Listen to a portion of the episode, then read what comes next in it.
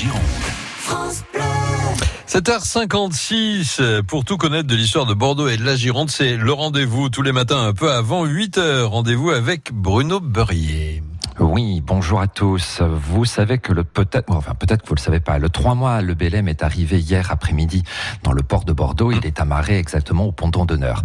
Ces quais verticaux que nous connaissons ont été commencé à être construit dans les années 1850 et les bateaux depuis s'amarrent le long de ces quais. Ce que nous connaissons, eux, datent des années 1920.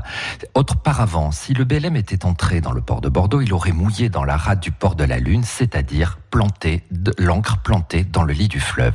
C'est le premier intendant du XVIIIe siècle, Claude Boucher, qui commence les transformations de Bordeaux et de son port. Tous les Bordelais connaissent le marquis de Tourny, mais pas vraiment Claude Boucher. C'est lui qui a fait réaliser le premier quai en dur à Bordeaux.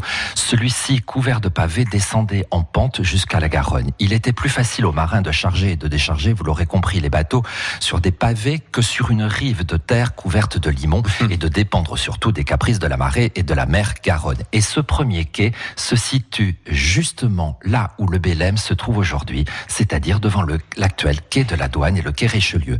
Pour avoir une idée précise de à quoi cela pouvait ressembler, tapez sur Internet vue de la ville et du port de Bordeaux, suivi du mot Vernet, V-E-R-N-E-T. C'est le peintre qui a réalisé ce tableau en 1758.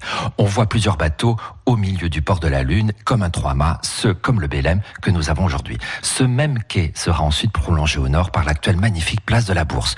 Amis qui passait sur ce quai. Et il y a une pensée pour l'intendant Claude Boucher. C'est lui qui a fait entrer notre métropole dans la modernité. et puis vous faites le, contraste. Hein. Vous allez voir le Bélem et puis ensuite vous allez voir euh, ce tableau euh, de Vernet. Et comme ça, vous aurez le, le port d'aujourd'hui avec le bateau d'avant et, vice versa. Enfin, tout à fait, hein. tout à fait. L'image est sympa. L'histoire est sans dessus Grâce aux histoires du jour de Bruno Beurrier que vous retrouvez tous les matins un peu avant 8 h sur France Bleu Gironde. Bon week-end à lundi. Merci. Bon week-end à tous.